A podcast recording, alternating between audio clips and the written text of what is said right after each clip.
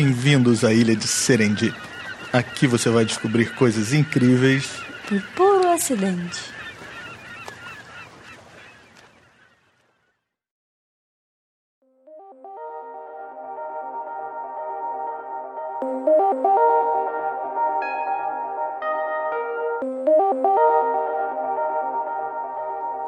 Olá, pessoal! Bem-vindos ao Serendip, o podcast que conta as histórias dos erros, coincidências e casos engraçados da ciência todas as curiosidades por trás das grandes descobertas que revolucionaram o mundo onde nós vivemos.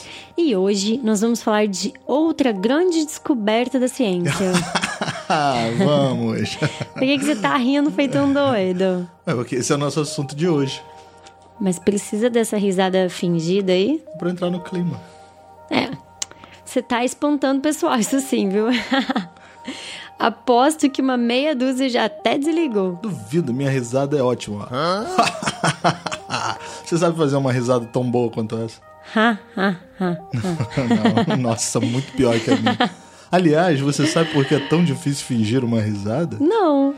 Lembra que nós falamos no episódio sobre o detector de mentiras que nós evoluímos mecanismos para perceber quando as pessoas estão nos enganando? Isso é um comportamento. Sorrir, a risada é um comportamento importante na nossa espécie, que vive em sociedade, em grupos grandes, né? Nós precisamos da, dessa capacidade de detectar quando estão mentindo ou fingindo alguma coisa, algum sentimento pra gente. Então isso inclui risadas falsas também. Claro, isso é importante para detectar quando as pessoas estão tentando manipular você, né? Tipo, quando elas são falciantes. É, e os pesquisadores perceberam que nas risadas falsas os sons são diferentes. É, obviamente, né? Porque seus músculos são controlados por outras partes do cérebro quando você está fingindo. Mas o que eles perceberam, esses pesquisadores perceberam que o principal, o problema principal é o timing, ou seja, o tempo, né? O tempo entre as risadas e as respirações. É isso que te entrega. Os pesquisadores pegaram risadas falsas e tocaram para voluntários ouvirem. Quase todo mundo detectava que essas risadas eram falsas. Mas se eles acelerassem esses áudios um pouquinho, né? Fica muito mais difícil de detectar a falsidade. Caraca, então esse delay aí, né? É. Fica a dica para os nossos ouvintes, então, praticar em casa. Mas vamos ao nosso episódio de hoje? Vamos nessa. Meu nome é Leandro Lobo, eu sou professor da UFRJ e pesquisador na área de microbiologia. E eu sou Muriel de Souza Lobo, física e pesquisadora. E hoje nós vamos contar a história do gás do riso, o primeiro anestésico da história da medicina moderna.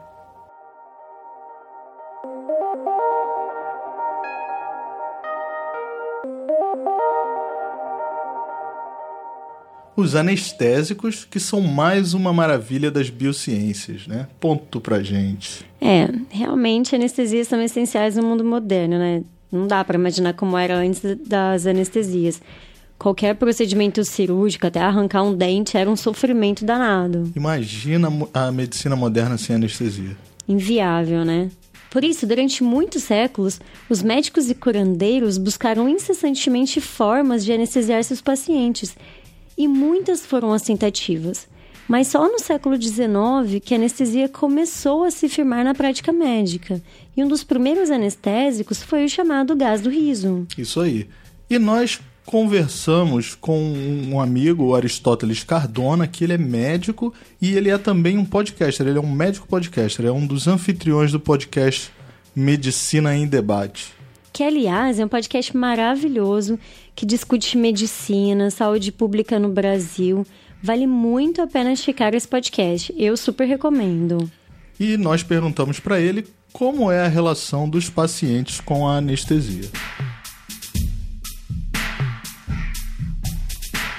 Olá, Leandro Lobo e Muriel de Souza. Queria dizer antes de tudo que é um grande prazer ter essa participação no Serendip, um podcast que gosto, acompanho e recomendo bastante. Para me apresentar, eu me chamo Aristóteles, sou médico de família e comunidade e sou professor aqui na Universidade Federal do Vale do São Francisco, que fica em Petrolina, no sertão pernambucano. E também componho o podcast Medicina em Debate. Então, quem estiver nos escutando, pode dar uma procurada aí também para conhecer o nosso podcast.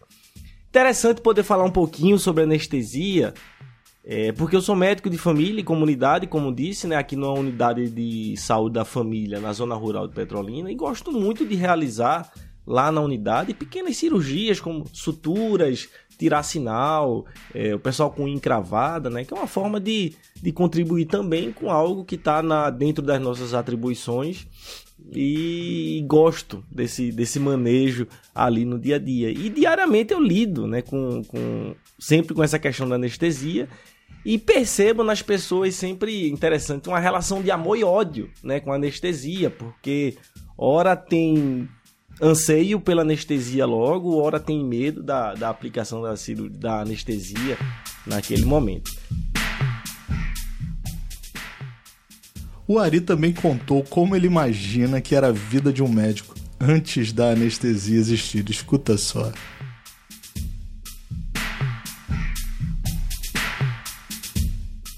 Como era antes da anestesia, eu acho que dá pra gente dar uma grande resumida nisso, dizendo que era uma grande confusão, né? A gente vai encontrar de tudo se for pesquisar sobre isso. E olha que a gente é, data o início do que a gente tem chamado de processo de anestesia do século XIX para cá, do início do século XIX para cá. Mas antes disso, a gente vai encontrar registros na história de procedimentos cirúrgicos desde a antiguidade. Né? Então é algo que está presente durante centenas de anos na, na humanidade. E o que a gente sempre encontra de maior parte no relato é que muitas vezes era feito sem, sem, sem anestesia, sem nada. Eram situações onde as pessoas eram é, até relatos em situações até mais recentes, né, digamos assim, dentro desse período, que o que a pessoa recebia era um pedaço de pano para colocar na boca e suportar aquela dor. Então a gente encontra muito sobre mortes por choque, por conta da dor, por exemplo, ou até mesmo pela quantidade excessiva de sangramento, então as cirurgias tinham que ser muito rápidas. Depois disso, a gente começa também a encontrar o uso de substâncias como éter, clorofórmio é, e até bebida alcoólica. É interessante que em determinados momentos você encontra que é, famílias mais ricas, famílias mais abastadas recebiam essa, essa coisa do álcool para contribuir. Mas no geral não tinha isso. Então a gente tinha muitas mortes também que estavam diretamente relacionadas e todo e qualquer tipo de cirurgia. Óbvio que não estamos falando de cirurgias muito complexas como a gente tem hoje, mas eram, eram feitas o mais rápido possível para que aquele momento fosse encurtado, tanto por conta de dor quanto por conta de sangramento. É, e depois nós perguntamos se seria possível praticar medicina sem anestesia. Olha, é bem difícil a gente pensar numa prática médica hoje é, sem anestesia. Eu tenho minha, muita dificuldade de pensar. Por exemplo, até pra gente, quando a gente pensa, quando a gente prescreve a aplicação da penicilina benzatina, que é um antibiótico é, muito bem é, aplicado para algumas situações, eu me preocupo né, com a experiência da dor que vai ser vivida por aquela pessoa. Então eu tenho minhas dificuldades de pensar nessa prática sem anestesia.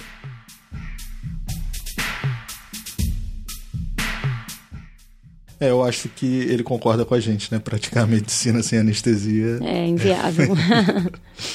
Bom, gente, o gás do riso é o óxido nitroso, ou o N2O, dois átomos de nitrogênio ligados a um oxigênio. Esse gás foi descoberto em 1772 por Joseph Priestley, que é o mesmo cara que entrou para a história como o primeiro químico a purificar e descrever um gás muito importante para a gente, o oxigênio. Se bem que outros cientistas disputam esse crédito, como o sueco Carl Wilhelm Scheele e o famosíssimo químico francês Antoine Lavoisier. Mas quem entrou para a história mesmo foi o Joseph Priestley, que aliás também ficou famoso por desenvolver um método para produzir água com gás. Ele ficou muito famoso por conta disso. Nossa, eu adoro água com gás. o Joseph Priestley descobriu diversos gases diferentes, como o óxido nitroso, oxigênio. Ele era um cara muito inteligente. Mas ele também acreditava em uma teoria estranhíssima da época, chamada teoria do flogisto. Essa teoria dizia que existia um tipo de matéria chamada flogisto, tá? Pois é. E quando uma vela queimava, por exemplo, o flogisto era transferido da vela para o ar circundante. Quando o ar ficava saturado de flogisto, a chama se apagava. Eu não acredito no que eu ouvi. Não acredito no que eu ouvi, não pode ser verdade isso que eu escutei agora. E foi exatamente Lavoisier, que era o maior adversário dele na época, que refutou a existência desse flogisto e ajudou a formar a base da química moderna usando a descoberta de oxigênio que tinha sido feito pelo Joseph Priestley, né? É, mas foi o Lavoisier que deu o nome de oxigênio, né? Isso. De qualquer maneira, voltando ao nosso assunto, foi o Joseph Priestley que descobriu o gás do riso. Mas ele nunca se importou muito com essa descoberta e o gás do riso ficou lá, meio esquecido, meio tristonho. Foi só em 1799 que um outro químico inglês, um jovem chamado Humphrey Davy, que começou a se interessar por esse gás e começou a pesquisar um pouquinho mais sobre ele. É, o, o Humphrey trabalhava no Instituto Médico Pneumático de Bristol, na Inglaterra, que tinha sido fundado um ano antes exatamente para testar o uso medicinal de novos gases. E ele se interessou pelo gás do riso. O Humphrey Davy comandava um laboratório no andar onde o óxido nitroso era produzido e organizava algumas reuniões, algumas festinhas lá, com o propósito expresso de deixar seus amigos experimentarem essa coisa maravilhosa e alucinante que era o gás do riso. E como o Humphrey Davis era um cientista, ele administrava gás do riso às pessoas, mas pedia que elas contassem o que havia sentido. Então ficaram registrados na história as opiniões de algumas pessoas da época. Escuta só. J.W. Tobin escreveu: Quando as bexigas estavam esgotadas e tiradas de mim, eu continuei respirando com a mesma violência. Então, de repente, começando da cadeira e vociferando com prazer, eu me dirigi àqueles que estavam presentes, porque eu gostaria que eles participassem da minha euforia. Eu encostei gentilmente no Sr. Dave e fui em direção a um estranho entrando na sala no momento. E dei-lhe vários golpes mas mais no espírito do bom humor do que da raiva. Depois corri por diferentes cômodos da casa e finalmente voltei ao laboratório um pouco mais composto. Meus espíritos continuaram muito elevados por algumas horas após o experimento. E Samuel Taylor Coleridge escreveu: Eu primeiro inspirei o óxido nitroso, senti uma sensação de calor extremamente agradável em todo o meu corpo lembrando o que eu me lembro de ter experimentado depois de voltar de uma caminhada na neve até uma sala quente. O único movimento que me senti inclinado a fazer foi o de rir daqueles que olhavam para mim. O gás do riso se tornou uma droga super popular. As elites faziam festas e ofereciam esse gás. Era meio que a droga da moda. E assim ficou por 40 anos. E olha que o Humphrey Davy até mencionava o possível uso desse gás como anestético para cirurgias né, em um tratado que ele escreveu, mas o gás ficou sendo só usado como diversão por muito tempo. Nós realmente somos uma espécie muito madura e avançada. Bom, a essa altura nos Estados Unidos, os estudantes começaram a aproveitar o gás do riso em suas festas também. Já estava bem popular por lá. Um camarada chamado Gardner Quincy Colton rodava o país fazendo palestras e exposições. Ele era um palestrante itinerante em química e fazia diversos experimentos científicos nessas palestras. O público ficava maravilhado com os experimentos que ele fazia. E ele vendia o gás do riso, ou aplicava nas pessoas que queriam experimentar. Ele rodava o país vendendo drogas? Como é que é o nome de um traficante do gás do riso? É. Risadinha, Zé Pequeno Risadinha, Pablo. Escorriso. Escorriso. Para de ser bobo. É, então, como a gente falou, uma das demonstrações nesses experimentos itinerantes que ele fazia era com o gás do riso, né? Que ele dava para os voluntários inalarem. Bom, e os voluntários, obviamente, caiu na gargalhada, né? E o público se acabava também assistindo isso, o pessoal perder a compostura. Em uma palestra no estado de Connecticut, em 1844, ele deu o gás do riso a um voluntário.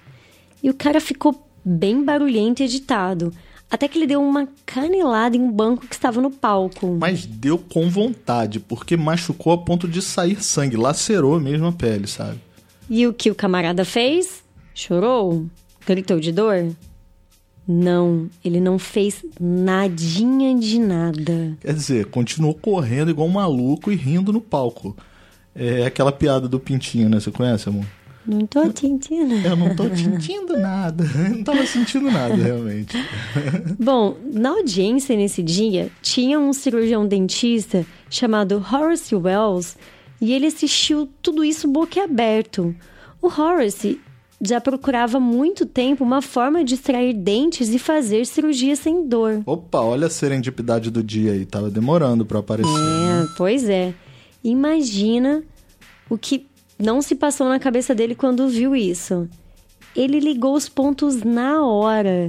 No dia seguinte, ele voltou para conversar com o Colton, o palestrante, e nesse mesmo dia, o próprio Colton administrou o gás do riso nele mesmo, no Horace Wells, e um dentista extraiu um dos dentes dele. E ele não estava sentindo absolutamente nada. Acordou daquele jeito, sabe quando a gente vai ao dentista e ele fica conversando contigo, e de repente, quando você está lá todo preocupado, de repente ele.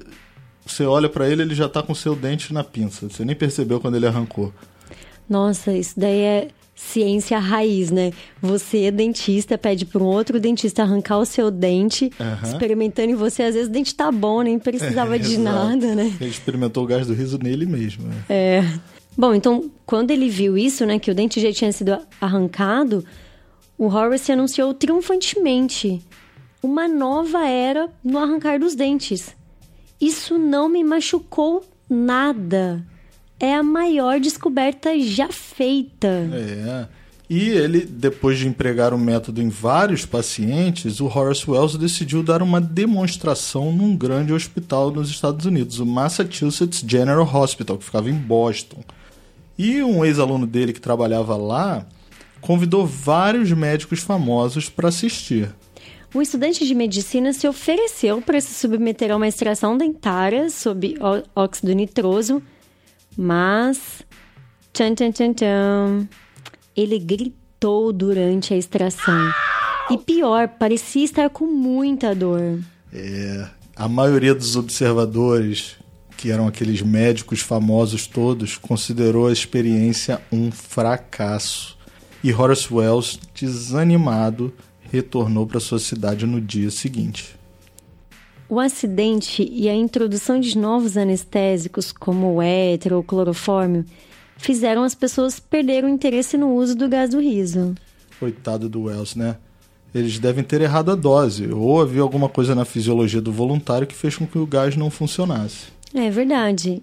E como o gás já era famoso por ser uma droga recreativa, ninguém acreditou muito nele. Mas afinal, nós sabemos como o gás do riso funciona? Por que, que a gente começa a rir igual doido com o óxido nitroso? Bom, o gás do riso tem três tipos de efeito. É, ele, ele diminui a ansiedade, tá? Um, esse é um efeito. O segundo é que ele tem um efeito analgésico e anestésico. E o último é que, obviamente, ele te faz rir.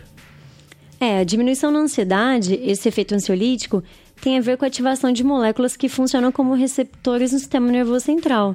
Receptores do ácido gama-aminobutírico, o GABA. É, o óxido nitroso facilita a ativação do receptor desse ácido gama-aminobutírico, o GABA, né? Então isso causa uma sensação de relaxamento, diminui a ansiedade.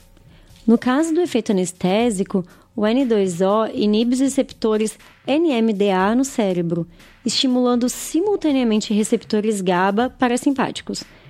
Isso eventualmente produz um efeito anestésico. E também promove a liberação de neurotransmissores opioides endógenos, que são chamados analgésicos naturais produzidos pelo nosso próprio corpo. Né? Por exemplo, as endorfinas, que ativam especificamente as vias descendentes da dor. Isso inibe a transmissão, os sinais de transmissão da dor, né? E dessa forma, a analgesia proporcionada pelo óxido nitroso ela é considerada antinociceptiva, o que literalmente quer dizer redutora de dor, ou redução da dor, tá? E a euforia? Bom, é um efeito colateral comum. Ela é parte de mudanças emocionais mais amplas que podem ocorrer quando o óxido nitroso está sendo administrado. É, algumas pessoas, em vez de rir, ficam assustadas ou, em outros casos, extremamente agressivas com as pessoas próximas. A excitação emocional pode resultar em um comportamento depressivo ou maníaco até o ponto de psicose e alucinações, tá? especialmente naqueles que têm uma vulnerabilidade pré-existente à doença mental. Uau, quanta coisa! Dá para fazer um resumão aí? Porque a história ficou complexa, né? É, pois é, deu um nó, né? Eu acho que a mensagem geral é que o óxido nitroso interfere em diversas vias de sinalização do nosso sistema nervoso. O uso do gás do riso não é muito comum aqui no Brasil, mas nos Estados Unidos já é bem mais comum, principalmente em consultórios de dentistas. Se você quer saber como ficam as pessoas que usam o gás do riso, bom, tem o Google, né, gente? E lá tem muitos vídeos. Inclusive tem um que viralizou alguns anos atrás. Que foi muito engraçado, de um menininho no banco de trás do carro do pai, lembra? É, sim, eu acho que o nome dele era David. Ele fez uma cirurgia dentária e o pai filma ele, né, viajando lá. Ele fica olhando para a própria mão, contando os dedos, rindo. Uhum. É muito engraçado esse vídeo. É, tinha que ser o pai, né? Porque a mãe não faria umas coisas, uma coisa dessas, não. Bom, legal. Então entendemos um pouco mais sobre o gás do riso. E no final das contas, o Horace Wells tinha razão e o gás poderia ser realmente utilizado como um anestésico, né? Pena que a história dele não teve um final feliz. É, pois é, uma pena mesmo. Depois daquele fatídico experimento fracassado em Boston, Wells ficou muito doente. O estresse e a humilhação que ele sentiu depois de seu fracasso precipitaram um pouco a doença. É, ele, inclusive, escreveu em 1847. A excitação dessa aventura trouxe imediatamente uma doença da qual eu não me recuperei por muitos meses, sendo assim obrigado a renunciar inteiramente ao meu trabalho profissional. A natureza da doença de Wells não é conhecida, mas pode ter envolvido tanto doenças físicas, provavelmente respiratórias, quanto psicológicas em 5 de fevereiro de 1845, Wells anunciou sua casa para alugar. Pouco tempo depois, retirou-se de seu consultório odontológico e só retomou a odontologia em setembro de 45. E nessa mesma época, como nós comentamos antes, outros anestésicos começaram a surgir, né, principalmente o éter. O Horace Wells buscou reconhecimento público e oficial para a descoberta da anestesia, mas sem sucesso. É, em janeiro de 1848, em Nova York, Wells ele jogou ácido sulfúrico em duas mulheres na rua enquanto ele estava sob a influência do cloroforme. Ele foi preso no dia do seu aniversário de 33 anos por causa disso, né? E envergonhado de suas ações, o Wells cometeu suicídio na noite de 23 de janeiro de 1848, inalando cloroforme e cortando a sua própria é, artéria femoral esquerda. É, Wells morreu sem saber que algumas semanas antes a Sociedade Médica de Paris o reconheceu como inventor da anestesia e fez dele um membro honorário. Nossa, que tristeza. Ironia, né? É. Um dentista americano que morava em Paris escreveu a Wells com essa notícia, né? Mas ele nem chegou a receber. Enfim, um final muito triste, né? Mas pelo menos o nome dele foi resgatado pela história e ele é conhecido como uma das pessoas que descobriram e que desenvolveram né, a anestesia. Algo que é extremamente importante. Pois é, imagina nossa vida sem anestésicos. Ele salvou e melhorou a vida de centenas de milhares de pessoas. Exatamente. Bom, pessoal, acho que por hoje é só, né? Esperamos que vocês tenham gostado do episódio, que aliás foi decidido por vocês mesmos. É isso aí, nós fizemos uma votação no Twitter e esse tópico ganhou. É verdade. Então, se você quer participar da escolha dos próximos episódios, segue a gente lá no Twitter, é o arroba podcast Serendip. E dê sugestões. Exato. E antes de terminar, eu quero ler algumas mensagens dos nossos queridíssimos ouvintes Começando aqui pela Viviane Silva, que disse: Olá, Muriel e Leandro. Meu nome é Viviane e eu sou de Goiânia. Um abraço para Goiânia. Opa. Descobri o Serendip não faz muito tempo, mas é, já é um dos meus pods favoritos. Maratonei todos os episódios e adorei os temas. Vivo contando para todo mundo as coisas que aprendi com vocês e aproveito para recomendar os programas. Gostaria que vocês falassem de serendipidade de cientistas brasileiros, olha aí. E uma observação aqui, né? Vocês podem não ser o único casal de cientistas podcasters, mas com certeza são o mais fofo. Oh, coraçãozinho. É, a Viviane Muriel tá fazendo um coraçãozinho com a mão. Muito obrigado pelos elogios e obrigado é, por, por contar, falar sobre o podcast para os seus amigos. Então, é, isso a gente agradece muito quem puder nos ajudar a divulgar. Divulgação, a gente fica super né? feliz, tá? E quanto às serendipidades de cientistas brasileiros, olha, aguarde que vem novidade por aí. Em breve a gente não posso estragar dar spoilers agora, mas em breve a gente vai ter novidade para contar para vocês sobre cientistas brasileiros também, tá bom? É... Bom, eu adorei esse e-mail da Viviane, mas escuta só essa outra mensagem do Twitter que eu vou ler, que ela veio do Luciano Cândido. Ele simplesmente fez um acróstico com o nome Serendip. Ah, acróstico, gente, é, é, é, quando você pega as letras de uma palavra e vai formando frases na ordem das letras, né? Usando cada letra da palavra como a primeira letra das frases. Então, escuta só isso. Ele escreveu sobre o podcast. Então, o, Twitter, o tweet dele foi assim: amei, com a carinha, com corações. E ele fez um acróstico assim: deseja se apropriar de. Aí o S, saberes científicos é extremamente relevante. R. Registre-se urgentemente em um dos nossos canais. E N. Não perca nenhum episódio. D. Disseminar o conhecimento. E incentivar o avanço do P. Pensamento científico. Eis o nosso propósito. Cara, como diria o Joel Santana, speak serious. Ah? Eu adorei. Sensacional. Sensacional, Luciano. Um grande abraço para você, tá? É, e também temos uma mensagem do Ricardinho no Twitter. Na verdade, ele marcou a gente junto do podcast Naruhodô. Uau! É porque eu... que é um podcast fera de é, ciência. É, muito Todo famoso, mundo né? conhece o um Naruhodô, né? Mais é, importante. É muito legal, é muito legal. É, porque o Naruhodô fez um episódio sobre adoçantes também, foi, né? É. O, nosso, episódio número 8 também foi sobre adoçantes. Isso.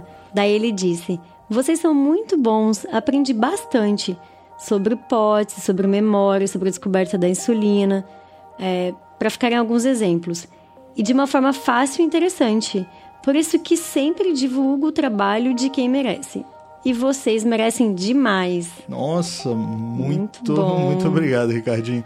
É, eu não sei, acho que ele tava falando talvez mais do Naruhodô do que Mas pegamos uma boa carona aí. Eu fico feliz só de estar junto aí desse tweet sendo colocado junto com esse pessoal legal e Bom, com esses elogios aí do Ricardinho. Muito obrigado, um grande abraço.